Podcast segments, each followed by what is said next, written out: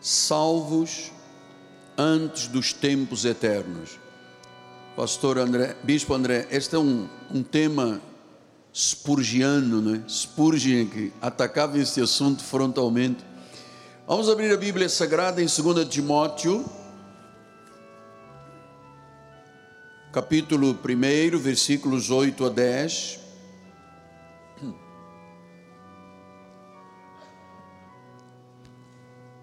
Glória a Deus. Somos todos com a palavra. Ou seja, como ela é uma espada, todo mundo tem que desembainhar a espada, né? não pode ficar com a espada na bainha. Diz assim o apóstolo São Paulo, quando escreve a Timóteo, segundo livro, capítulo 1, versículos 8 a 10. Não te envergonhes, portanto, do testemunho do nosso Senhor, nem do seu encarcerado, que sou eu. Pelo contrário, participa comigo dos sofrimentos a favor do Evangelho, segundo o poder de Deus. E ele diz no versículo 9: aqui está a chave, e que nos salvou e nos chamou com uma santa vocação, não segundo as nossas obras, mas conforme a sua própria determinação e a sua graça, que nos foi dada em Cristo Jesus antes dos tempos eternos. Uau! E manifestada agora pelo aparecimento de nosso Senhor e Salvador Jesus Cristo, o qual não só destruiu a morte, a morte está destruída, a doença, a enfermidade, como trouxe à luz a vida e a imortalidade. De que forma? Mediante o Evangelho. Que esta palavra abençoe todos os corações. Vamos orar ao Senhor, vamos preparar o coração, que é de terra boa, terra fértil, para que a semente seja semeada. Oremos.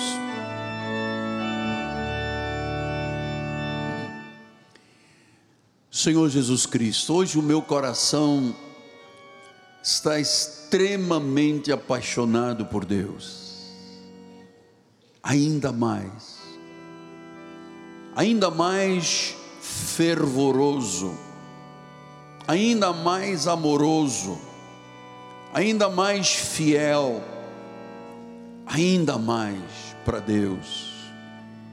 E Senhor, eu te agradeço por me confiares esta missão que eu pessoalmente não tenho capacidade de a realizar, que é pregar a palavra com absoluta fidelidade por isso peço, Senhor, e te rogo que sejas tu a falar pelos meus lábios, através das minhas cordas vocais, da minha mente e do meu coração.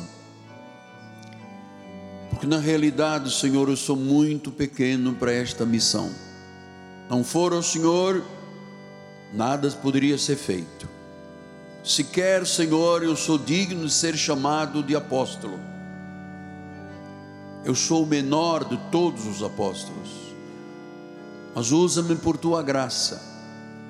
Tu tens um plano perfeito para revelar à igreja sobre a salvação antes dos tempos eternos. Eis-me aqui, fala-nos em nome de Jesus e a igreja do Senhor diga: Amém, Amém e Amém. Muito obrigado, meu bispo amado.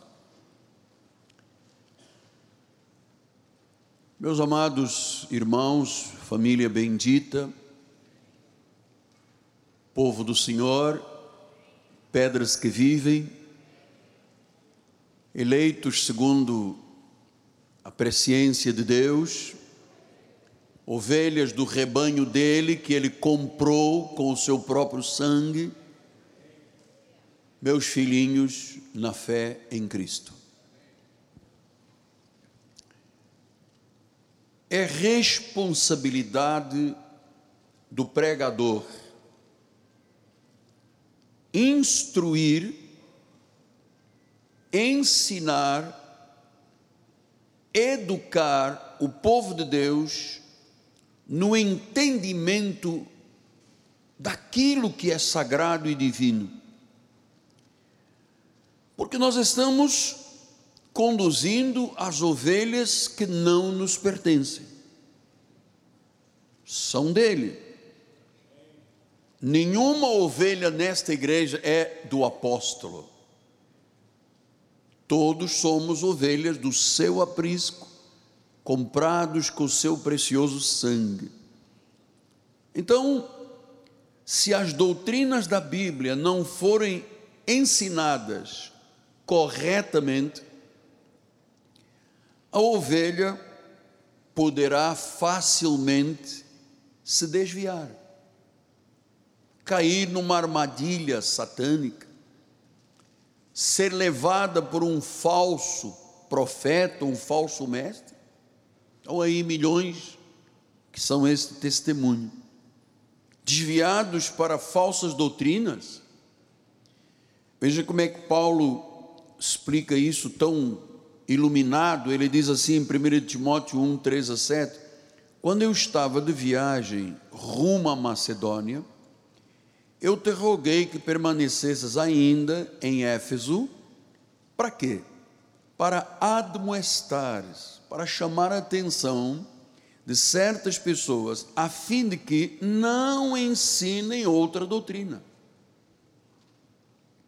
Então, Paulo está falando a Timóteo: diz, Timóteo, aguenta um pouco mais aí em Éfeso, porque há pessoas pregando outras doutrinas, você não pode permitir que se ensine outra doutrina.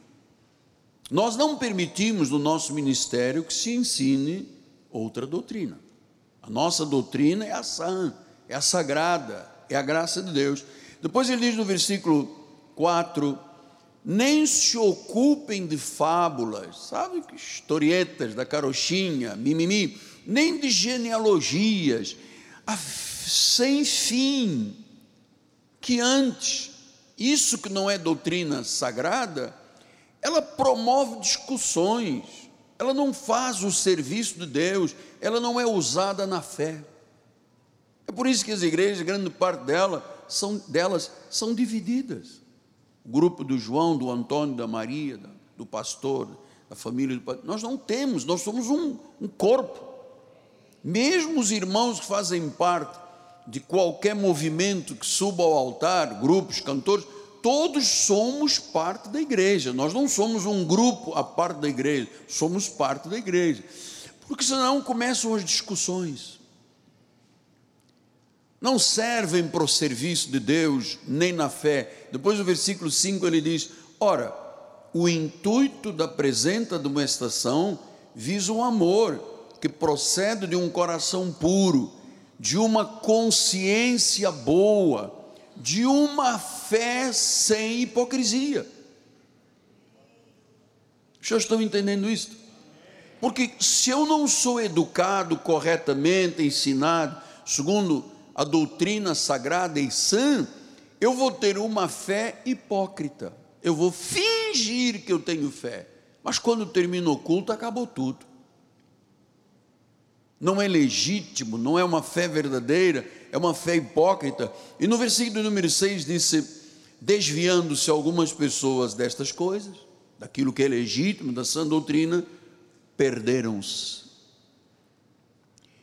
em loquacidade frívola, ou seja, em loucuras, coisas que não são de Deus. Seja, olha, nós temos no Brasil, eu venho dizendo isto, sempre disse isto há muitos anos nós temos hoje, 2022, mais de 16 milhões de pessoas desviadas das igrejas. Estão agora na praia, mesmo com esse frio todo. Muita gente está lá.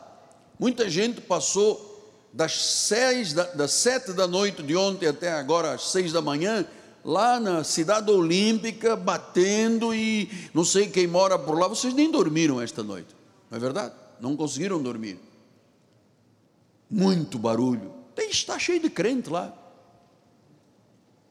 As pessoas se perdem quando elas não são instruídas, quando não há uma mensagem profunda, substancial, enriquecedora. As pessoas perdem em coisas loucas, loquacidade frívola. Depois diz no versículo número 7: pretendendo passar por mestres da lei, quem não está na graça, está na lei pretendendo passar por mestre, não compreendendo, todavia, nem o que dizem, nem os assuntos sobre os quais fazem ousadas asseverações. Não sabem o que dizem. Perdem-se as pessoas, desviam-se as ovelhas, a pessoa não tem vontade de voltar. E em 1 Timóteo 6, 3 a 5, ele disse: Desviando-se algumas pessoas dessas coisas, perderam-se em loquacidade frívola. Olha, pela segunda vez Deus Paulo está dizendo, Deus usando Paulo. Então, se alguém ensina outra doutrina, olha, eu espero, nós temos pastores de outras denominações nos ouvindo e participando, fazendo anotações. Eu espero que você não ensine outra doutrina. Porque se alguém ensina outra doutrina e não concorda com as sãs, as palavras de Jesus através de Paulo é o que é são, saudável, legítimo, verdadeiro. Se não concordares com isto que se prega e com o ensino segundo a Eusébia, segundo a graça, olha o que, que a pessoa é. Versículo número 4. És enfatuado, nada entende, tem mania de questões, é Moisés, não é Moisés, é? contendas de palavras, e é aí que nascem inveja, provocação, difamações suspeitas malignas, altercações sem fim por homens que não seguem a sã doutrina, cuja mente é pervertida. Senhores, eu estou lendo o que Deus está falando em Sua palavra. Mentes pervertidas. Em cima de um altar, uma mente pervertida, perversa. E diz: privados da verdade. Não tem verdade, sem verdade não há liberdade, não há libertação.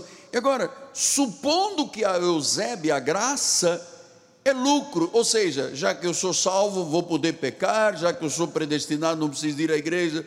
Alguém me falou esta semana que conversou com uma pessoa e a pessoa disse assim para ela: aliás, ontem entrou no WhatsApp, ah, o apóstolo Miguel Ângelo prega que vale tudo na igreja, você pode pecar, errar, não vir oculto, beber, fumar, adulterar, mas ele prega isso e tal. E esse irmão da igreja perguntou: Mas você ouviu alguma mensagem? Você ouviu dos lábios do apóstolo? O apóstolo tem no, na internet mensagens desde 2000, 2000, 2022, 22 anos de mensagens estão lá. Você ouviu ele dizer isto, você pode fazer o que quiser, botar para quebrar? Ele diz: Não, nunca ouvi. Eu ouvi dizer. Eu ouvi dizer.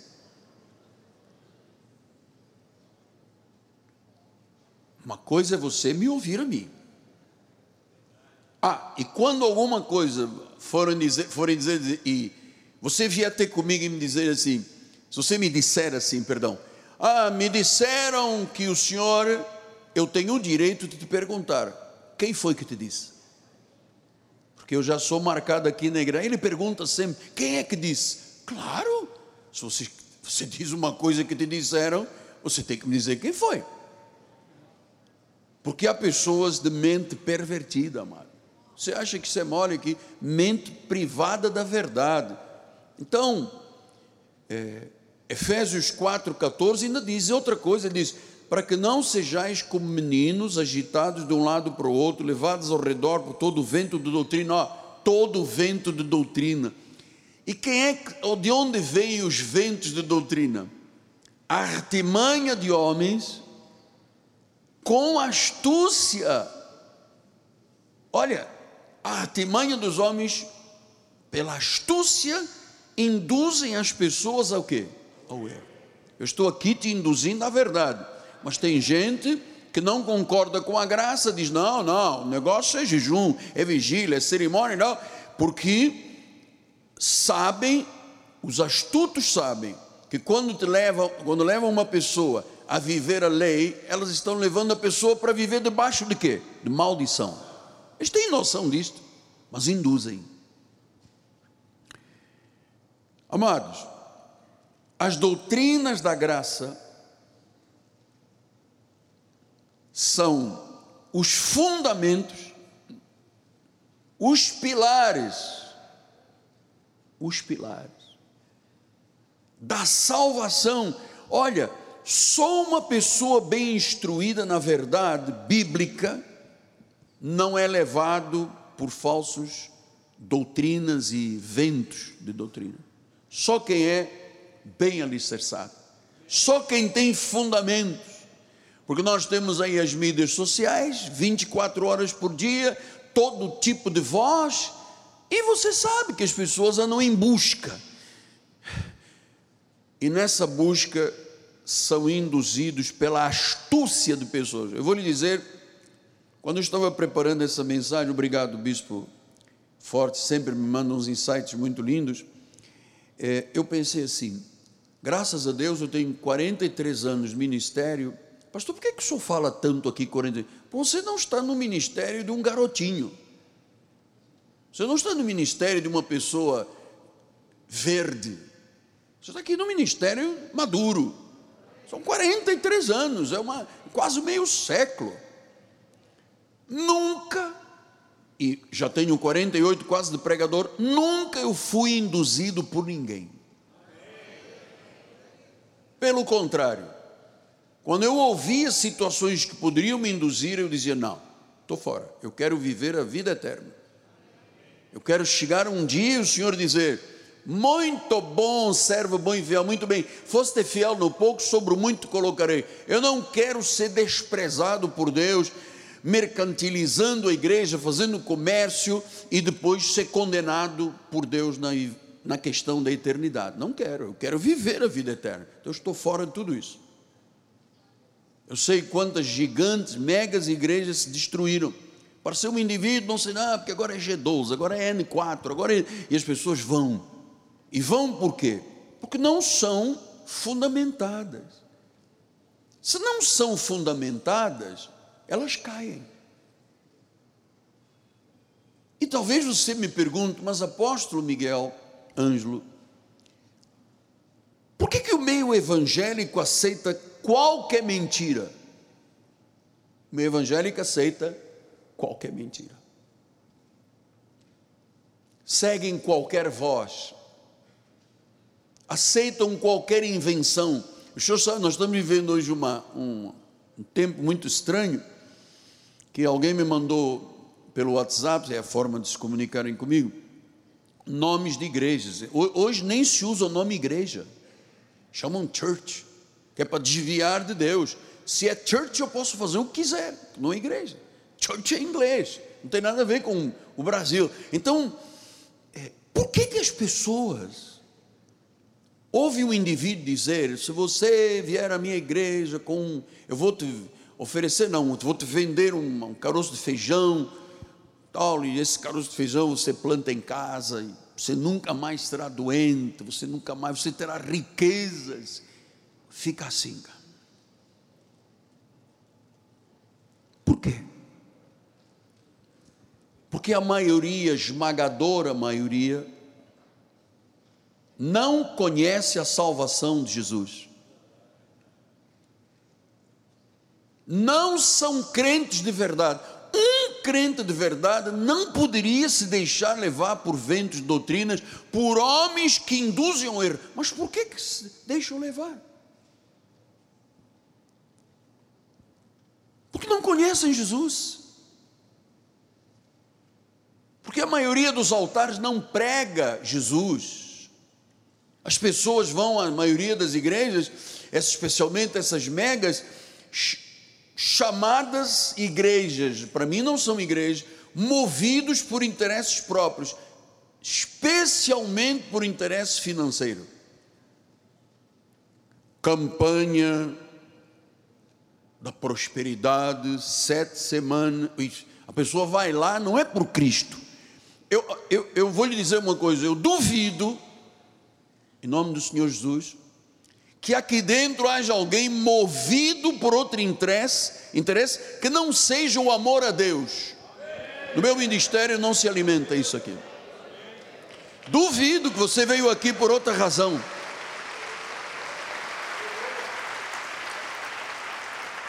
Então as pessoas têm interesses e vão onde houver o maior apelo. Hoje vamos distribuir a chave de plástico que trará riqueza. Oh, milhares e milhares de pessoas vão pegar o saco de plástico que tem uma chave.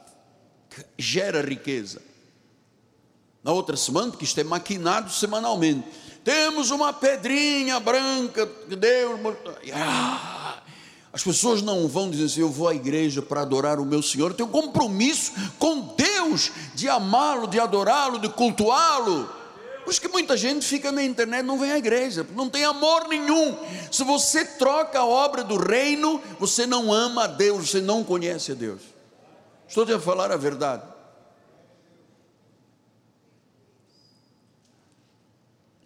Paulo disse isto em 2 Timóteo 4, 13, ele diz: haverá um tempo que não suportarão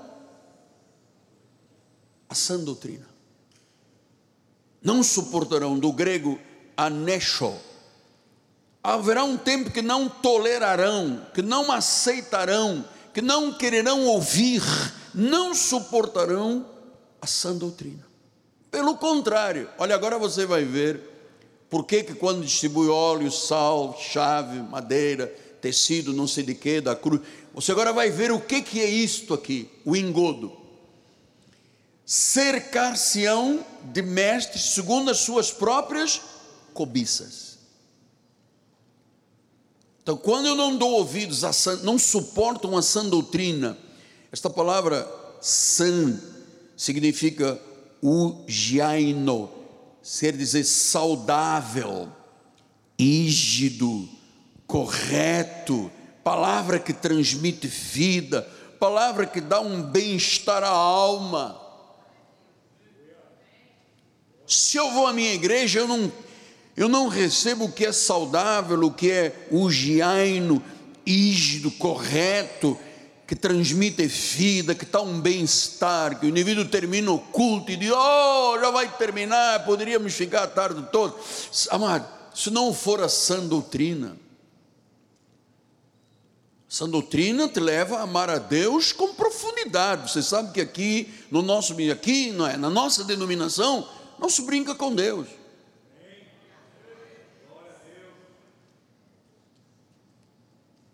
Diz que vão se cercar de mestres, esses são os que induzem ao erro, segundo as suas próprias cobiças, porque a pessoa tem coceira no ouvido. Fica coçando o ouvido, vai ver o que, que diz, vai ligar a televisão, vai ligar a rádio, as mídias sociais. Ouvi dizer que tem uma irmã lá, não sei o que, batata, ela é profetiza, ela tem um papel, passa na mão, diz tudo. Então a pessoa se cerca de mestres segundo as próprias cobiças.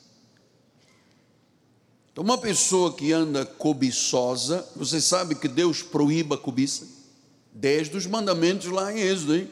Não cobiçarás, é proibido.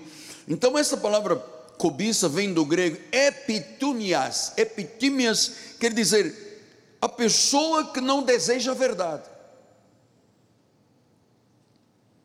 que não conhece o que é legítimo. Para ela, o legítimo ou o ilegítimo é a mesma coisa, o falso ou o verdadeiro é a mesma coisa, o duvidoso, o prejudicial é a mesma coisa para ela. Só se importam com a cobiça. E a cobiça, o que que é? É o desejo da possessão, do lucro desonesto, do desejo egoísta, da avareza, da ganância de dinheiro, de algo sórdido. É isso que o original ensina.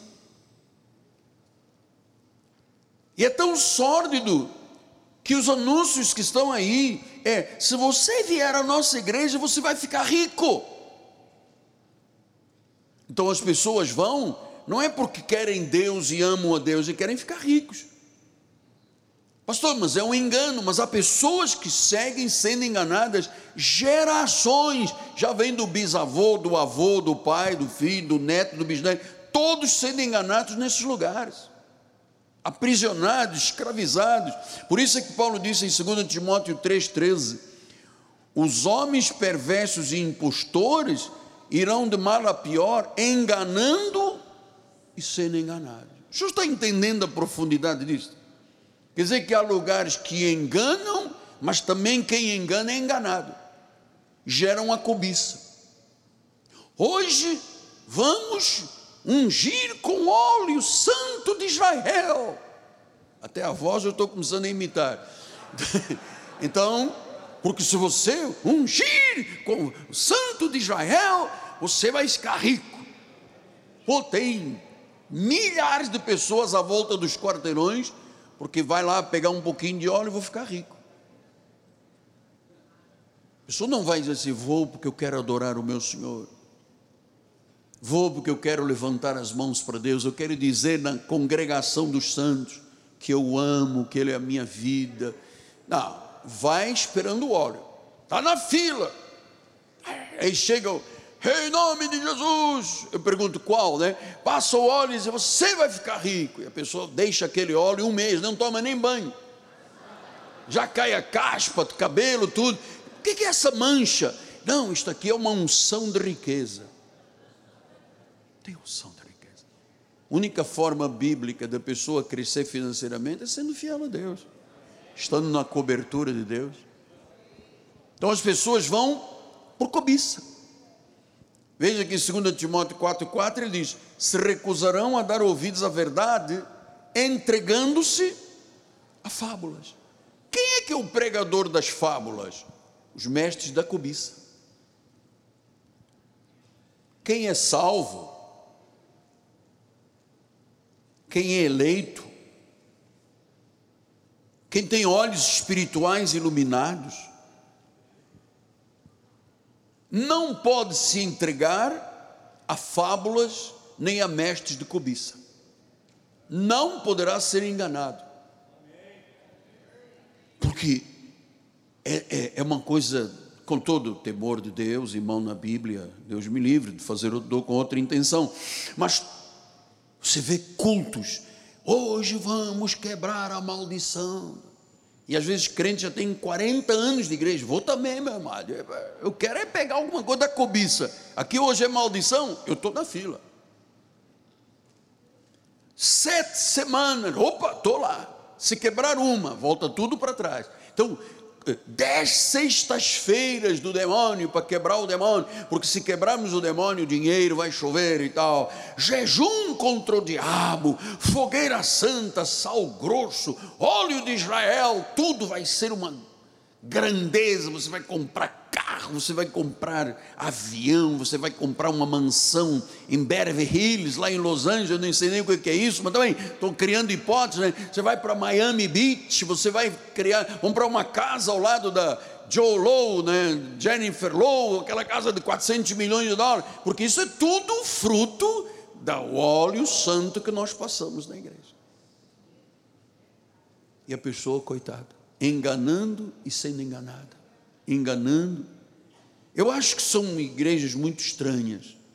É fogo estranho que, quando se fala em salvação, não sabem nem o que é isso. Igrejas de fogo estranho, máquinas de mentira. Produzem enganos todas as semanas. E as ovelhinhas são como ovelhas levadas ao matadouro, levadas ao matadouro não dizem nada, é óleo, é óleo, é sal, é sal, é pimenta do reino. Amado, onde está isso na Bíblia? Depois eu é que sou falso profeta.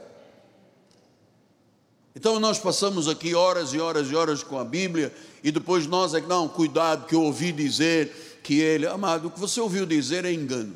Posso lhe asseverar. Você me conhece, eu estou aqui transparente, não vim com nada, artilhado, para combinar uma cor, para te induzir no coração. Não quero, não, não, não é do meu caráter. Graças a Deus. Então, só a graça de Deus, a sã doutrina, a doutrina saudável, a doutrina ígida, a doutrina correta, a doutrina que dá vida, que dá bem-estar à alma. Quer alguém mais feliz neste mundo do que uma pessoa educada pelo Espírito Santo e pela palavra? Pode até levar um tranco daqui e dali, mas vocês sabem quem crê tudo terminará em milagre se você usar a fé. Tudo.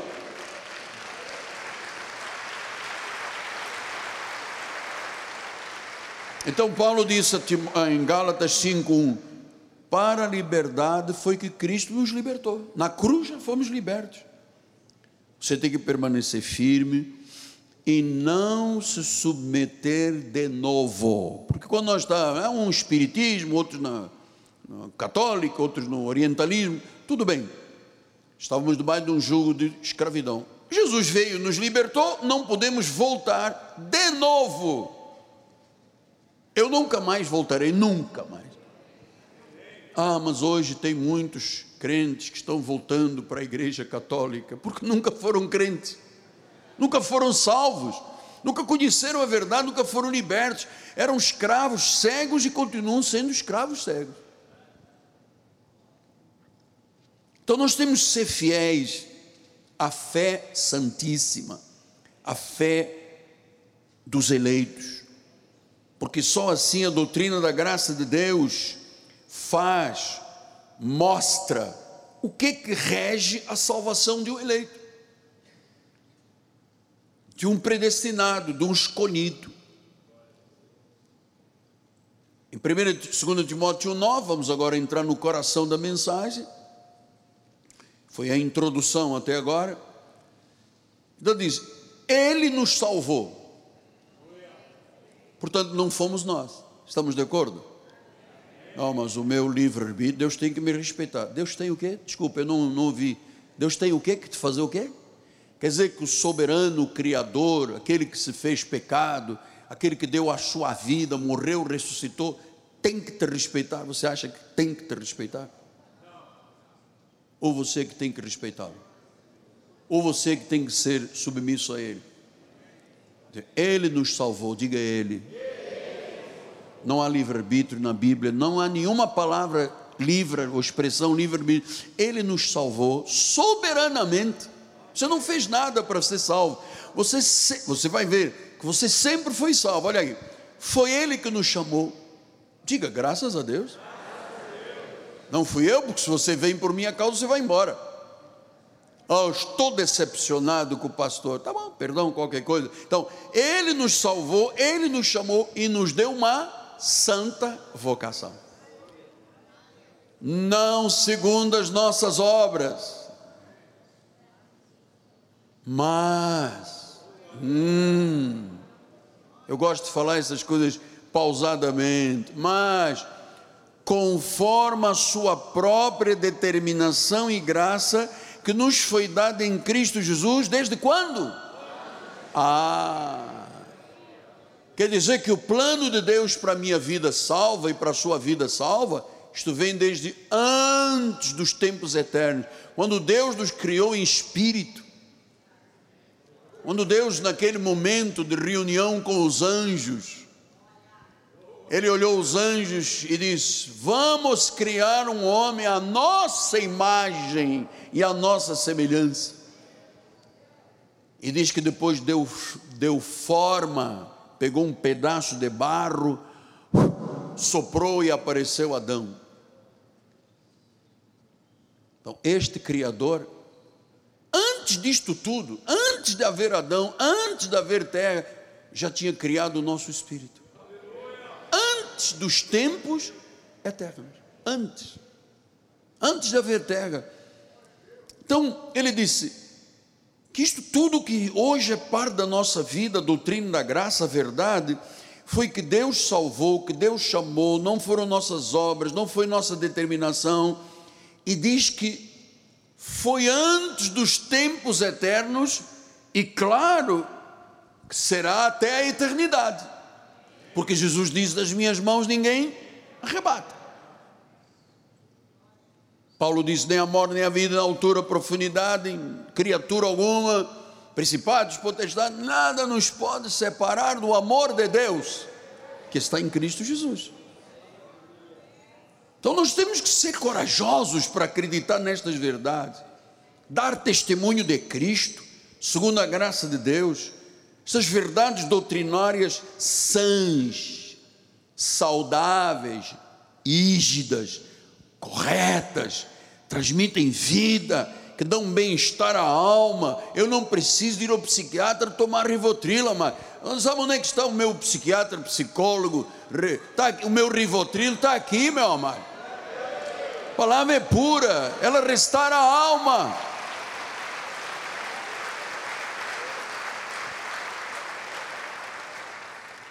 Mas claro,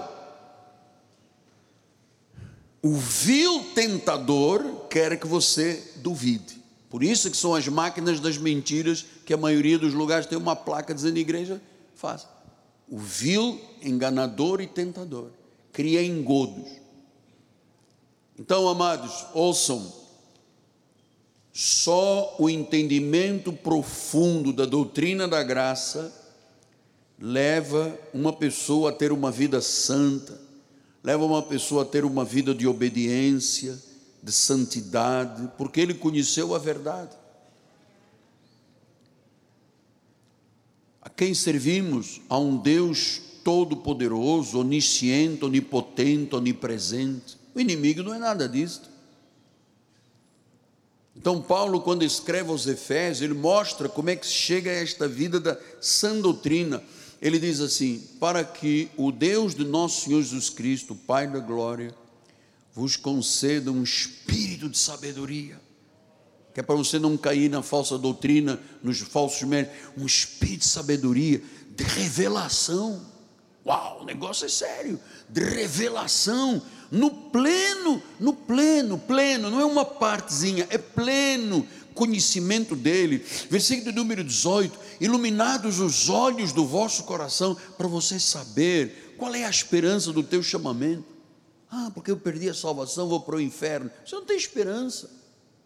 Qual é a riqueza da glória? Qual é a herança que eu tenho direito? Isto é a verdade revelada. Isto não tem parte, a verdade revelada não é parte de livre-arbítrio. Livre-arbítrio arbítrio é falso. Perder a salvação é falso. E quando se diz que a salvação se perde, ou que o homem tem livre-arbítrio, isto ofende a Deus, amado. Você pode me dizer, apóstolo, eu não acredito nisso. Você, olha, nem vou lembrar daqui a algumas horas, mas se você diz a Deus, ou no meio de uma igreja, de uma congregação, olha, eu não acredito que salvação é eterna, eu acredito que Deus já paga o nome do livro da vida, eu acredito que eu tenho um livre-arbítrio, que Deus tem que me respeitar, amado, isto ofende a Deus. Você está vendo que o plano de Deus é desde antes dos tempos eternos. Então a graça é o significado verdadeiro do Evangelho. Eu sei que isto não agrada a todos, porque nem todos serão salvos. Não agrada a todos. Um lugar que vive de óleo e de sal, você chega lá e diz: Não, você conhece a verdade, os olhos iluminados, foste predestinado, o diabo não pode mais na tua vida. Acabou a igreja. Então eles têm que ir para os mídias, para as mídias, para os meios de comunicação atirando. Cuidado com esse homem. Ele é perigoso. Olha, eu sou perigoso quanto à mentira, agora quanto à verdade, eu sou amoroso. Gálatas 1, 10 a 12 disse: Porventura procuro eu agora o favor dos homens ou o favor de Deus? Procura agradar a homens? Se eu agradasse aos homens, eu não seria servo de Cristo. E você também. Isto é para a igreja.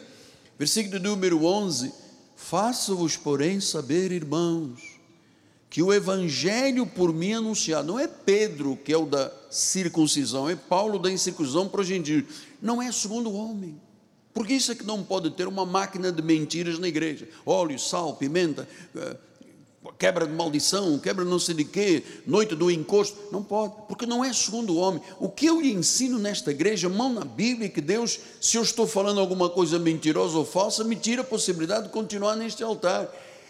O que nós anunciamos não é segundo o homem. Versículo 12: Porque eu não recebi nem aprendi de homem algum, mas isto veio perante uma revelação de Jesus Cristo. Então, só a mente honesta é que tem desejo de receber a verdade, a verdade inspirada pelo Espírito Santo. Só uma mente, uma consciência pura diz: Quero a verdade. Tem gente que às vezes passa aqui e pergunta aos nossos introdutores aí fora, não, os funcionários: aqui tem corrente de óleo e diz: Não, óleo só no carro da igreja, não temos correndo óleo.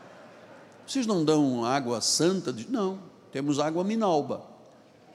Pô, mas não tem um pedacinho da cruz de Cristo? Não, já foi dois mil anos, já foi consumido, não tem cruz. Pô, vocês não dão nada aqui? Nós, nós damos o melhor, nós damos o pão fresco, amor. Ah, não, pão fresco não. Eu queria um negócio mais agitadaço, um chifre cheio de óleo na minha cabeça. Você não tem essa coisa aqui, chifre na igreja? Não, não temos chifre de ninguém. A igreja é pura, que não tem nada de mentira nesta igreja.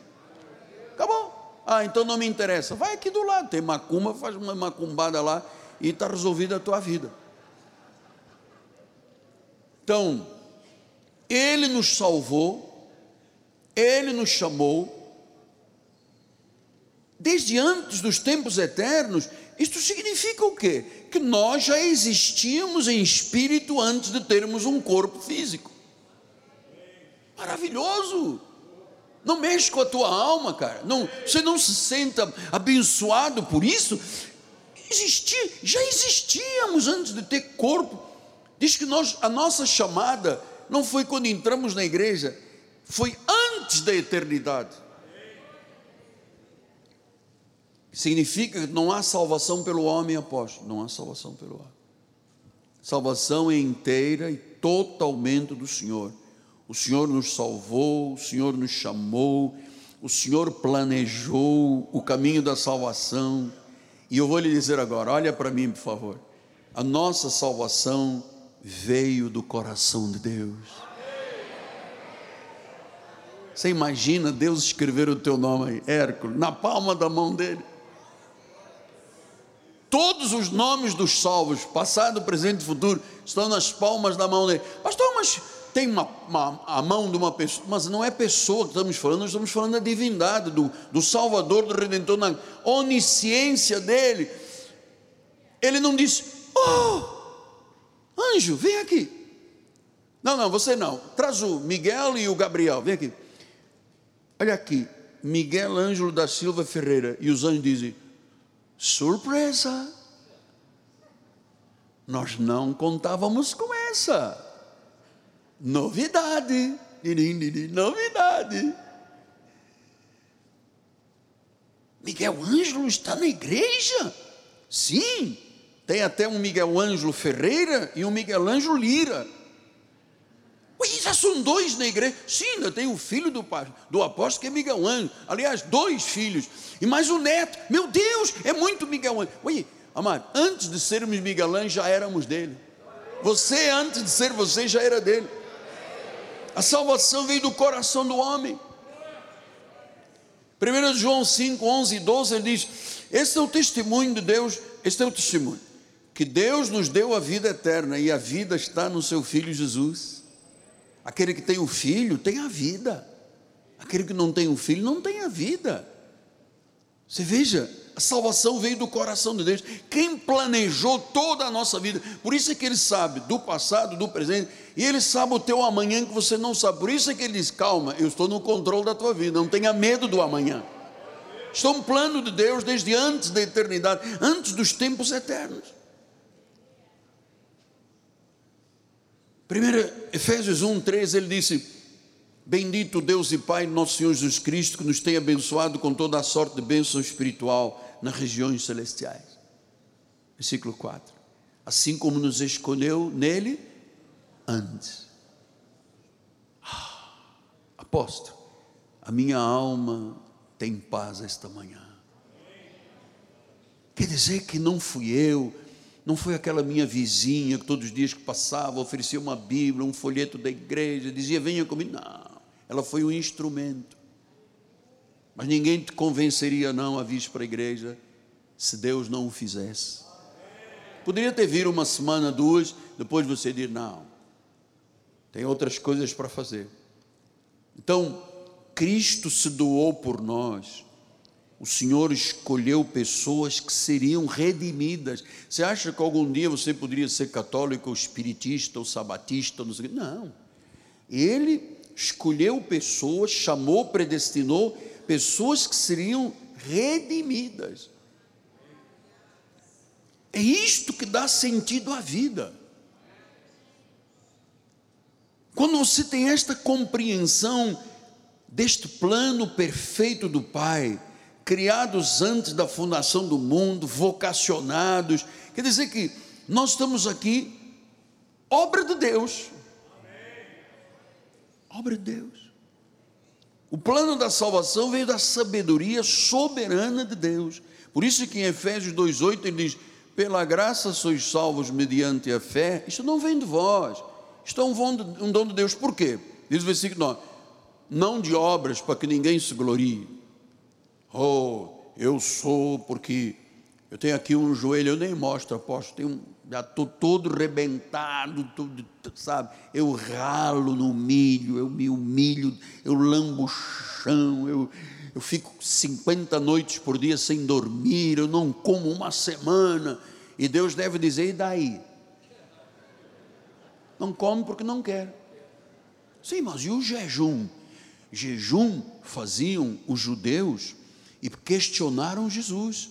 Um dia uma turma foi ter com Jesus e disse: Jesus, por que, que os teus discípulos comem e bebem e nós, discípulos da lei, jejuamos? E Jesus disse: é coisa simples. É que haverá um dia, haverá dias, em que lhe será tirado o noivo. Aí sim, aí vão jejuar, vão ter medo, vão andar desorientados. Mas o noivo não nos foi tirado, o noivo mora em nós. Ele está em nós, então haverá dias que será tirado o noivo, nesses dias jejuarão. Quando é que foi? Da morte à ressurreição. Quando ele apareceu a um, dois, aos quinhentos, passaram-se ali 50 dias, que eles ficaram perturbados, não sabiam se Jesus tinha voltado, não tinha voltado. Então, nesse tempo eles jejuaram. Agora o noivo não foi mais tirado.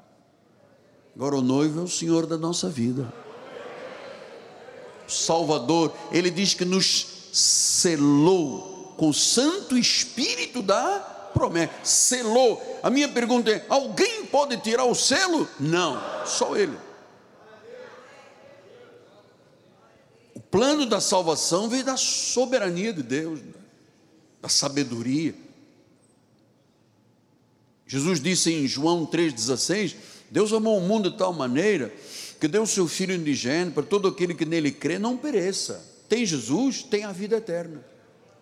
Então, onde está a ideia de que a salvação se perde?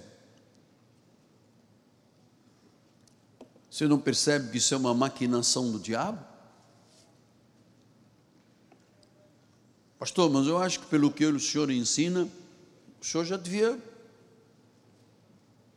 Boca do balão. Amado, igreja não depende de boca do balão nós temos uma responsabilidade muito grande. Nós estamos nas mídias, nós estamos em é, canal de televisão ao vivo, 5.500 municípios, estamos em Portugal, estamos na África, no Oriente Médio, estamos fazendo a nossa parte.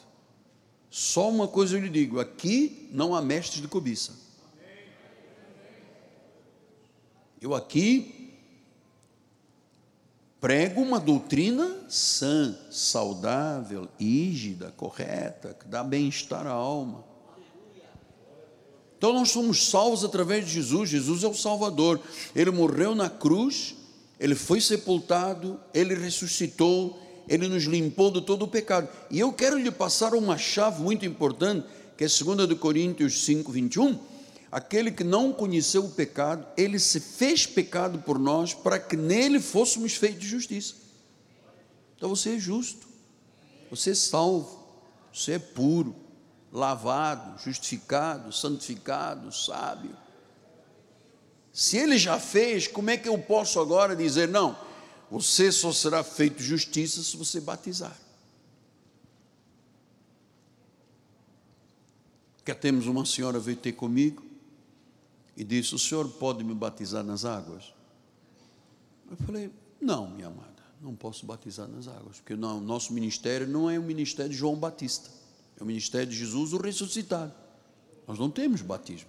O batismo você teve quando Jesus foi batizado. Você foi batizado com ele, morreu com ele, sepultou com ele ressuscitou com ele. A obra é completa. Ah, mas eu acho que por causa de não ser batizado eu tenho a vida cheia de problemas. Eu falei, e você acha que mergulhando num tanque d'água você vai resolver os seus problemas? Me diga, você acha que mergulhar, ah, porque me disseram que a minha salvação não está completa, falta as águas, faltam as águas. Eu disse a minha amada, aqui não, tem, aqui não temos como fazer, eu não posso lhe enganar, fazer-lhe um favor. Ela disse, ah, então eu vou procurar onde façam essa mentira em mim. Você fica lá, fica em frente. Vamos embora. É isso que você está escolhendo. Nós somos fruto das nossas decisões. Então, se Deus diz que Ele se fez pecado para que nós fôssemos feitos justiça, todo o plano é de Deus, é tudo perfeito. Somos salvos pela vida, morte expiatória e ressurreição de Jesus. Apocalipse 1, 5 e 6 ele diz: E da parte de Jesus Cristo, fiel testemunho, primogênito dos mortos, soberano, rei de reis, reis da terra, versículo número 6. Ele nos constituiu reino, foi ele, chamou, vocacionou, constituiu reino, sacerdotes, para o seu Deus e Pai, e a Ele a glória e domínio pelos séculos dos séculos, amém. Amar, este é o Deus que nós servimos. Este é o Deus que nós servimos.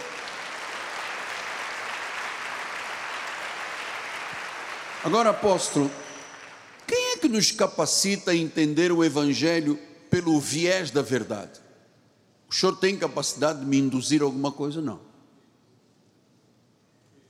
eu não tenho, perdão, mas eu não tenho nenhuma capacidade de seduzir ou induzir. O altar desta igreja não é sedutor, é instrutor. Então eu não tenho nenhuma capacidade de dizer, eu vou te induzir. Não posso. Eu não sou mágico.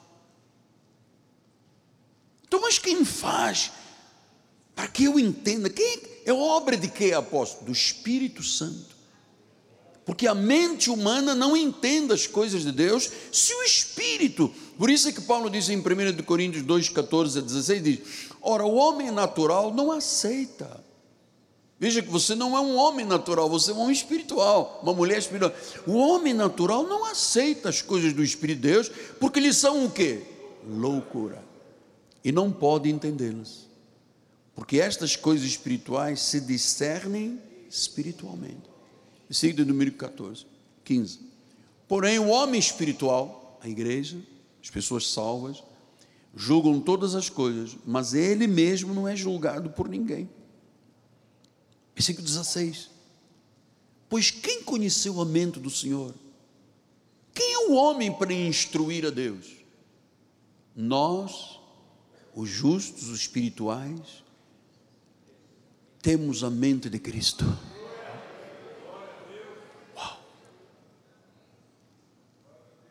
Amados, se uma mente natural, mente, nosso cérebro, tem uma capacidade de produzir energia elétrica, você sabe, diz que o cérebro humano tem a capacidade de induzir ou de produzir energia elétrica, energia, que poderia iluminar uma cidade de 10 mil pessoas.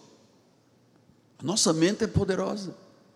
Por isso é que o diabo batalha na mente para você perder essa, esse, esse foco. Então, agora imagina a mente de Cristo dentro de nós. Nós iluminamos, podemos iluminar o mundo todo, amado.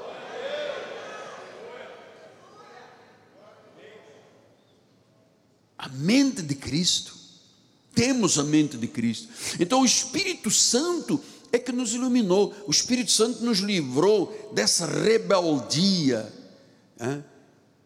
de, de não acreditar, nem acreditar deduzir que Deus se enganou. Isto é uma rebeldia. Então o Espírito Santo nos leva à obediência. Diz a palavra do Senhor em Efésios 2,10. Pois somos feitura dele. Ah, mas desde antes dos tempos eternos, criados em Cristo Jesus para boas obras, as quais Deus de antemão, veja, tudo que se passa na nossa vida não começou agora, isso vem de um plano, de antemão ele preparou para que nós andássemos em boas obras, e boas obras começam em não duvidar de Deus. De você não aceitar maquinações, de você não ser um cristão cobiçoso. Pastor, o senhor não faz aqui uma corrente? Não, aqui não temos correntes, somos livres. Chegamos aqui acorrentados na igreja, ouvimos a verdade e a verdade nos libertou. Não há corrente, não existe na Bíblia Jesus fazer uma corrente. Ele nos preparou para boas obras, uma delas também fazer o nosso culto. Então o Espírito Santo é, é maravilhoso, porque ele ensina, ele conforta, ele encoraja, ele imputa a redenção em nosso coração pelo Espírito Santo nós nascemos de novo, começamos a compreender que no plano físico nós temos uma finitude. Porque a Bíblia diz que Deus, antes de existirmos na carne, tinha escrito todos os dias quando nenhum deles havia ainda. Então, nós temos uma, uma finitude no plano físico nós temos um certificado de validade, né? Uns 60 anos, outros 70, temos uma irmã aqui de 92, tem pessoas que chegam a sair, mas tem um prazo de validade. Quando se completam os dias, o Senhor diz: Agora vem para mim, foi eu que te criei, eu te criei desde a eternidade, desde antes dos tempos eternos. Então, a finitude só é no plano físico. Nós fomos criados para a eternidade. Nossa pátria celestial não é aqui. Não somos desta terra. Nós somos do alto. Então significa que não há salvação em nós mesmos, não há salvação em nós mesmos. Efésios 2:21 diz que qual todo edifício bem ajustado cresce para ser um santuário dedicado ao Senhor. Então nós estamos aqui dedicados ao Senhor, crescendo na graça e no conhecimento de Deus. Então, 1 Coríntios 3, 16, 17. Não sabeis que sois santuário de Deus? Você não sabe que o Espírito Santo habita em você? Se alguém destruir este santuário, Deus, o santuário de Deus, Deus o destruirá porque o santuário de Deus que sois vós é sagrado. Nós somos templo do Espírito Santo. Então, o templo não se construiu por si mesmo, não fui eu que criei um templo. Deus me criou para ser templo dele. Ele é o arquiteto. Ele começou, ele vai terminar em Filipenses 1,6 diz a palavra: Eu estou plenamente certo, disse Paulo, de que aquele que começou a boa obra há de completá-la. Quer dizer que nós estamos aqui em maturidade, crescimento, até ao dia de Cristo. Até ao dia de Cristo. Então, se nós pudéssemos nos salvar, igreja, alô, se nós pudéssemos nos salvar, não haveria necessidade de um redentor. Mas porque fomos escravos de Satanás, não tínhamos como quebrar o poder do pecado que nos aprisionava. Por isso que a pessoa às vezes diz: Eu não consigo parar de fumar, eu não consigo parar de cheirar cocaína, eu não consigo parar de ter sexo ilícito, eu não consigo deixar de beber álcool. Por quê? Porque a pessoa que não tem Jesus, ela é uma prisioneira, é um escravo. E o que, que fez Jesus com a sua obra completa? Nos tirou das garras de Satanás, nos tirou da ira, nos tirou da morte, nos tirou das trevas. Por sua graça, Ele nos deu vida, Ele nos deu luz. Nós estávamos mortos, Ele deu vida, não é isso que Paulo diz em Efésios 2,1? Ele vos deu vida. Diga, foi ele. Quer dizer, só ele pode tirar uma pessoa das garras de Satanás. E como é que tira? Quando a pessoa ouve a verdade. Ouvireis a verdade e a verdade vos libertará. Eu já lhe contei isto algumas vezes, mas daqui a pouco vamos poder voltar a ter a fila aqui para receber o ofertório. Mas um dia chegou aqui um senhor por acaso esta manhã não está na igreja, que eu sei onde ele se senta, ou fica sentado, se senta. E ele abriu o paletó e tinha uma arma de cada lado. Ele disse: Eu sou um matador profissional. E no meu espírito disse: Está repreendido. Entrou aqui dentro, estou aqui frente a frente com ele. Ele disse: Eu ouvi o senhor na televisão. O senhor disse que Deus poderia tirar uma pessoa do fundo do poço, na lama. Eu queria dizer o seguinte: que a partir de hoje, a minha vida muda. Eu quero inclusive lhe entregar as armas. Eu disse, ai meu Deus. Deu aquele suor na coluna. Deus meu, aleluia. Jesus maravilhoso, aleluia. Mas houve ali um momento que eu fiquei, só Deus sabe, né? Ele disse: Eu não quero mais. Entregou as armas. Está aí fiel na igreja. Quem é que faz uma obra dessas? Pela graça, só Jesus. Quem é que regenera, renova a alma?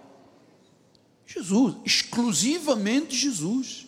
Por isso é que nós dizemos em todos os cultos: a Ele toda a glória, mano. Ah, e a salvação é completa, apóstolo? É completa. Sabe por quê? Porque a escolha foi dele, a determinação foi dele, a vocação foi dele. Então é completa. Mas eu ouvi dizer que tinha que batizar. Ele disse a pouco: batismo é cerimônia dos judeus. Tem a ver conosco. Paulo, porque ele era cidadão judeu e romano e hebreu, ele chegou a dizer: Olha, eu ainda, por causa dos patrícios, ainda batizei umas pessoas da casa de Gai e Crespo. Mas Deus não me chamou para batizar, Deus me chamou para pregar o Evangelho. Então, Paulo, ah, quantas pessoas Jesus batizou? Nenhuma. Mas ele foi batizado por João Batista, foi no cumprimento da lei. E ali terminou a cerimônia do batismo, que era de uma, de uma seita dos essênios, onde Cristo e João Batista vinham de descendência, eles eram primos. Então, só os essênios batizavam, só os essênios, mas ninguém batiza. Você não vê um profeta, Elias, eu vou te batizar em nome do Deus Jeová. Não tem. Isso é uma cerimônia dos judeus.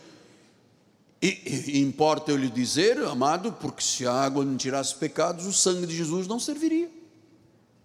Sim, mas nós temos que ter uma atitude, um testemunho externo do que aconteceu internamente. Não, o testemunho externo é um comportamento segundo o padrão da Bíblia. Isso é que vale a pena.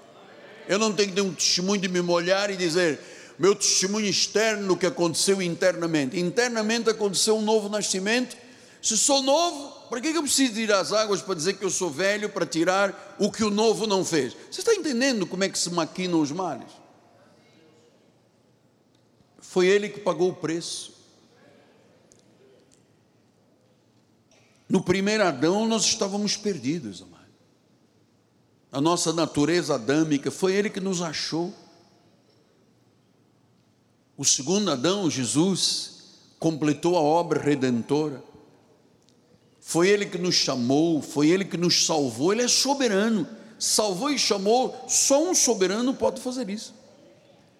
Pastor, mas quer dizer que eu não sabia disso? Você não sabia até que o Espírito Santo te chamou e te revelou esta verdade. Por isso é que Spurgeon, Charles Spurgeon, que é um dos grandes reformistas do mundo, foi um grande reformista, ele sempre dizia: Nós fomos salvos antes de sermos chamados. Antes de nós chegarmos à igreja, éramos salvos. A obra estava pronta, estava tudo certinho, só faltava o último sinal, que é a pessoa dizer eu confesso. Mas ela também só diz eu confesso, porque já vinha como filha. Ele pagou a dívida pelo sangue. Efésios 2, 11 a 13, ele disse: Lembrai-vos de que outrora vocês eram gentios na carne, eram chamados de incircuncisão por aqueles judeus que se intitulam circuncisos na carne, mas por mãos humanas. Naquele tempo, vocês estavam longe de Cristo. Lembra? Nós temos aqui irmãos que eram satanistas, espiritistas, pulavam cemitério, faziam trabalho com animais. Você estava longe de Cristo. Nós, eu como romano, estava longe de Cristo, separados da comunidade, estranhos às alianças da promessa, não tinham esperança, não tinham Deus.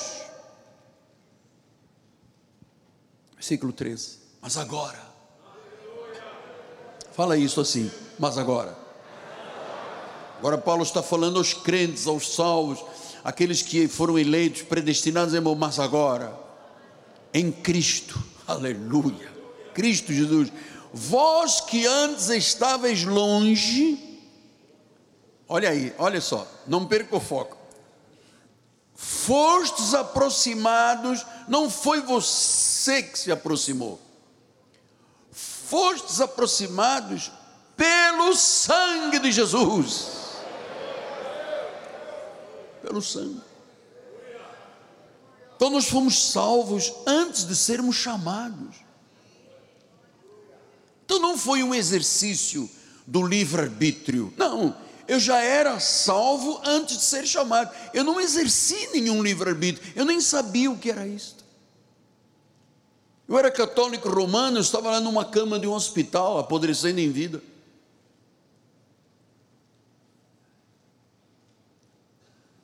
fomos aproximados pelo sangue. O Espírito nos fez nascer de novo, obra de Deus, exclusivamente de Deus pela graça. Ele é o autor da graça. Diz que Ele nos deu a salvação antes dos tempos eternos e foi Ele que nos aproximou. Pastor, eu poderia resistir? Não. A vontade de Deus é irresistível. Irresistível. Quando Deus chama, amado, o indivíduo pode até dar um pulo como cabrito, rebelde, mas quando Deus chama, acabou. Você sabe que um dia, eu gosto muito de ler os profetas, claro, mas tem um profeta muito interessante cujo nome é Pomba. Jonas. Que Deus chamou Jonas e disse: Jonas, eu quero que você vá a Nínive pregar a minha palavra. Tem muita gente lá rebelde que precisa ouvir a palavra para ser salvo. Aí Jonas percebeu a presença de Deus e fez como a minha netinha faz para mim.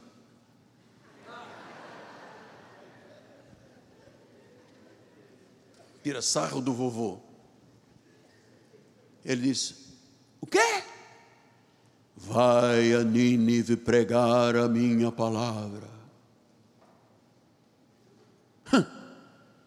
Você pensa que é Deus que manda em mim? Não, eu não penso que sou Deus, eu sou Deus. Vai a Nínive pregar a palavra. Tá bom. Correu para o cais do porto, foi ali no centro da cidade, no aquário, né? Tinha ali lá uns barquinhos. É, eu queria um barco que fosse para Fernando do Noronha, porque Deus me mandou pregar ali em Jacarepaguá. Eu não vou cair nessa. Ele não tem domínio sobre mim. Afinal de contas, eu sou Jonas.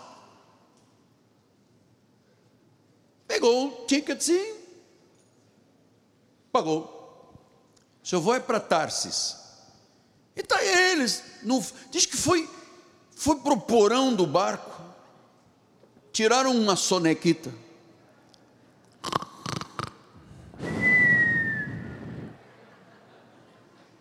Achando que poderia fazer isso.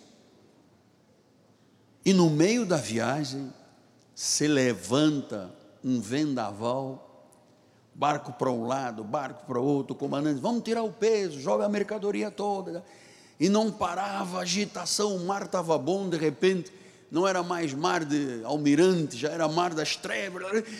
E alguém disse, mas tem aí um homem aí embaixo. Chama o homem, ele estava dormindo.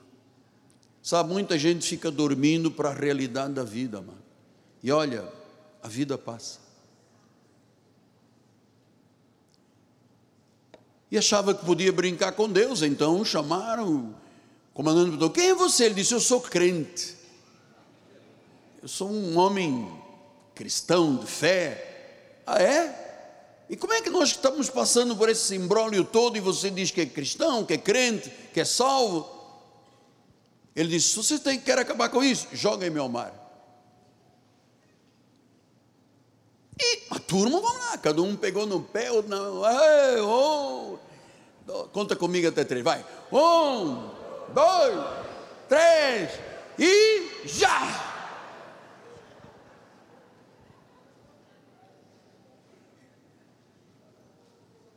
Só que ele não sabia que tinha lá um peixe. E quando ele se jogou para o mar,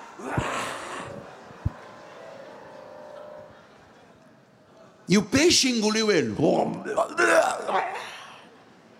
E diz que ele ficou três dias e três noites na barriga do peixe.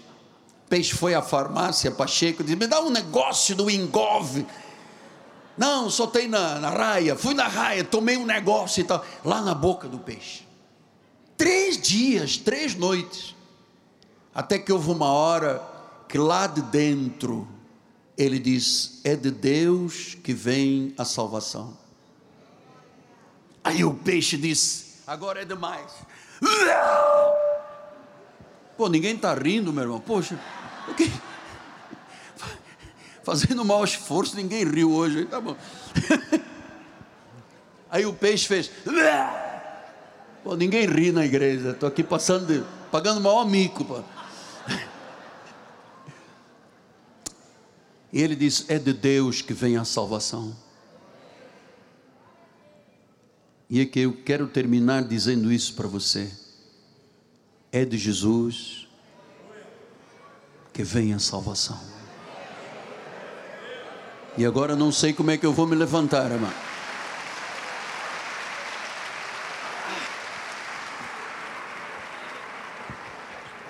Ai, obrigado, amado. Três noites na boca do peixe, lá na barriga do peixe. Ah, cheio de sardinha aqui na minha. Aí, quando ele estava limpando, Deus disse: Cadê eu? E ele diz: Achei. No sofrimento, amado. Então, nesta manhã, nós não vamos encerrar o culto sem que alguém, eu não sei quem é, não vou, não tenho o costume de pressionar ninguém, porque faz a obra de Jesus, mas alguém que entrou aqui ou está lá nas mídias sociais e que diz: Eu quero sair desse imbróglio que é a minha vida. Eu quero sair dessas trevas. Eu quero sair dessas amarras de Satanás. Eu quero ser livre, eu quero viver.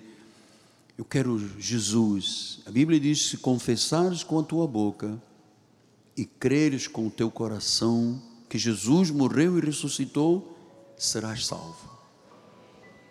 No teu próprio lugar no teu próprio lugar. Num momento de reflexão, num momento de entrega, rende-te ao Senhor, entrega a tua vida a Jesus, confessa-o, e se você for capaz de o fazer, é porque o Espírito Santo está trabalhando na tua vida, senão você não consegue fazer isso. Em nome de Jesus. Senhor amado, justo, vivo e verdadeiro. Eu te agradeço por teres colocado essas palavras na boca de Spurgeon, na boca do Miguel Ângelo, para mostrar a verdade e a vida, o caminho para a vida eterna. Esse caminho que já foi estabelecido por Deus antes dos tempos eternos. Esta pessoa que esta manhã diz: basta, basta de sofrer Basta de fazer a vontade das trevas e do príncipe das potestades do ar. Eu quero, Jesus, que neste momento, Senhor, Eu creio, eu acredito que o Espírito Santo está trabalhando mais do que o poder da minha voz, porque a minha voz é nada, Deus. Mas o Espírito Santo está trabalhando no coração, na alma, no espírito, nas emoções, está cicatrizando feridas da alma, está transformando a pessoa que veio lá do fundo do sofrimento de um poço, está cicatrizando aquelas memórias feridas, aquele pai violento que gerou filhos sofridos, aquela mãe que não queria saber direito dos filhos dentro da casa, então os filhos foram sendo criados no abandono e chegaram à vida adulta com marcas, com feridas, com emoções, traumas que foram se agregando dia a dia, que estão ou poderão estar do outro lado, Deus. Cura, Pai. Liberta esta vida. Quantas emoções feridas, Deus aquela mulher que apanhou, aquele homem foi traído, aquele jovem que de repente se meteu na droga, Deus. Esta pessoa que está presa ao alcoolismo, ninguém faz ideia de alguém que possa estar aqui ou pelas redes sociais, quão profundo é o inferno astral da vida desta pessoa. Só Deus. Só tu conheces, Pai. E também só tu podes passar o bálsamo de Gileade, para que esta ferida cicatrize. Às vezes é uma ferida purgando, cheia de pus. E às vezes cria crosta e a crosta cai, e vem lá outra vez. Então, Senhor, faz esta obra pelo amor, Senhor. Tu sempre respondes às minhas orações. Faz esta obra, manifesta o bálsamo de Gileade passa, Senhor, na mente, no coração, na alma, alma sofrida, Deus. Este homem que já vai na quarta relação matrimonial, nada dá certo. Esta pessoa que tem uma carteira de trabalho com 12 empresas que entra numa, não dá certo, vai embora, pega outra, não dá certo. Parece que tem os caminhos aprisionados, Deus parece que está dentro de um beco sem saída, Pai. Esta pessoa que começa alguma coisa e desiste, começa e desiste, começa e desiste, não tem força para continuar, não tem força para avançar, mas neste momento o Espírito Santo fortalece esta vida, Pai. O Espírito de Deus cicatriza estas feridas, Pai. Aquele nó que está lá dentro, na mente e nas emoções, Pai de um fracasso que aconteceu. Amado, todos nós um dia tivemos fracassos na vida, mas, mas Deus, esta manhã, restaura a tua alma, restaura as tuas emoções, cicatriza as feridas, olha, e tu nunca mais te lembrarás delas. Mas eu estou aqui como um ramo que foi quebrado de uma árvore. Será que eu vou morrer? Oh Deus, será que, será que eu não tenho mais jeito na minha vida? Não, é que o cheiro das águas chegou a este ramo e agora vai se transformar numa árvore. Pastor, mas eu sou como um tição, apenas fumegando. Deus vai te dar o fogo do Espírito Santo de volta. Pastor, eu andei desviado por caminhos tão tortuosos, eu baixei tanto que hoje eu tenho vergonha de mim mesmo. Pois bem, Deus, Deus te purifica pelo Espírito Santo, pelo sangue do Calvário.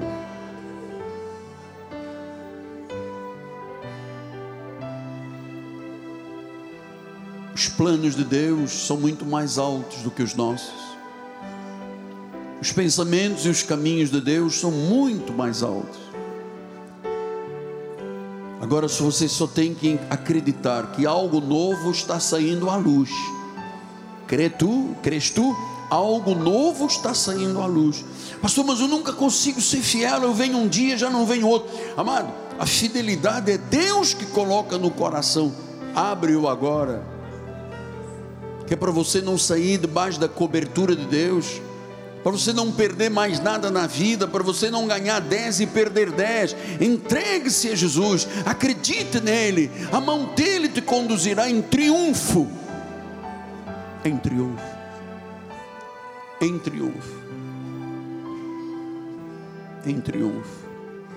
Cura, Pai. Muda os diagnósticos médicos, os prognósticos, Pai. Tu já mataste o pecado, já destruíste mataste a doença, a enfermidade. Tu disseste, Senhor, que nós agora podemos viver para a justiça, porque pela chaga já fomos sarados, Pai. Já fomos sarados. Já fomos sarados. Já fomos sarados. Diga, já fui sarado. Na alma, no corpo, no espírito, já fui sarado. Aleluia. Aleluia com uma melodia, ele me encontrou, me cercou. Vamos ficar de pé. Uma canção, mãos para os céus.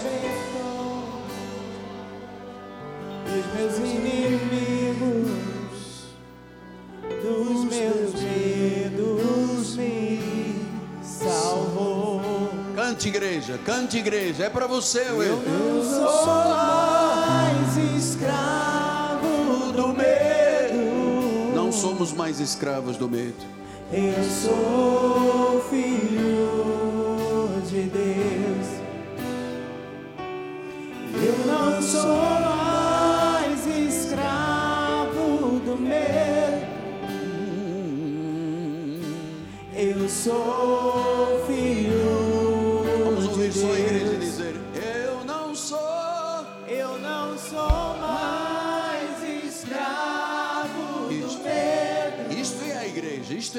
igreja, vai. Eu sou filho. Mais uma vez, ainda temos dois minutos, vamos lá. Eu não sou, eu não sou mais. Que lindo, que lindo, que maravilhoso, aleluia. Eu sou isto com força. Ah, eu não sou escravo precioso, que precioso.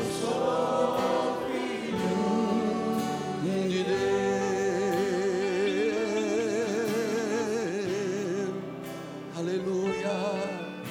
Eu não sou, eu sou filho de Deus. Eu sou herdeiro com Cristo. Aleluia.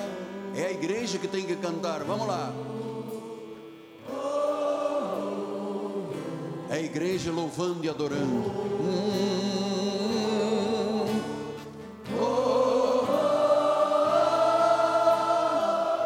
Abriu o mar para eu passar. Olha que precioso. Parece um coral de milhares de vozes. Olha só. Cante, igreja, lá em cima. Quero ouvir a sua voz.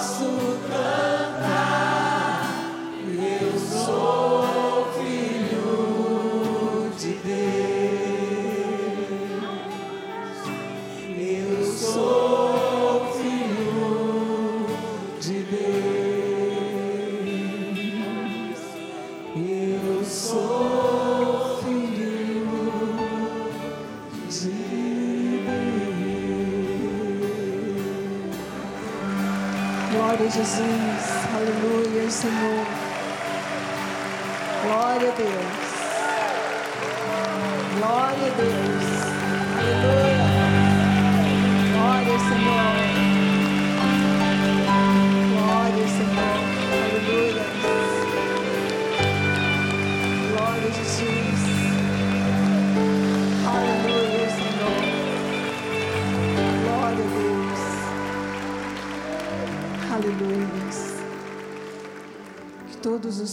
de Deus agora, vamos levantar as nossas mãos. Obrigada, Senhor, pela eleição. Obrigada, Senhor, porque antes de sermos gerados, tu nos escolheste, Pai. E nesta manhã nós somos gratos pela provisão, pela saúde, pelas bênçãos recebidas, Pai. Nós te louvamos porque tu és o nosso suficiente Salvador, Jesus. E agora, Senhor, nós te pedimos, guarda-nos nesta semana, põe os teus anjos, livra-nos do mal, Senhor. Aquele homem fraudulento, Senhor, aquele mal invisível, irreal ou irreal, Senhor, põe-nos a salvo de tudo em nome de Jesus, porque nós sabemos em quem temos crido. Saia daqui feliz. Não receba nenhuma, nada que seja contrário ao que a palavra diz ao seu respeito. Tu és filho de Deus. Graça e paz, uma semana abençoada. Amém. Glória a Deus. Boa tarde, igreja. Semana vitoriosa.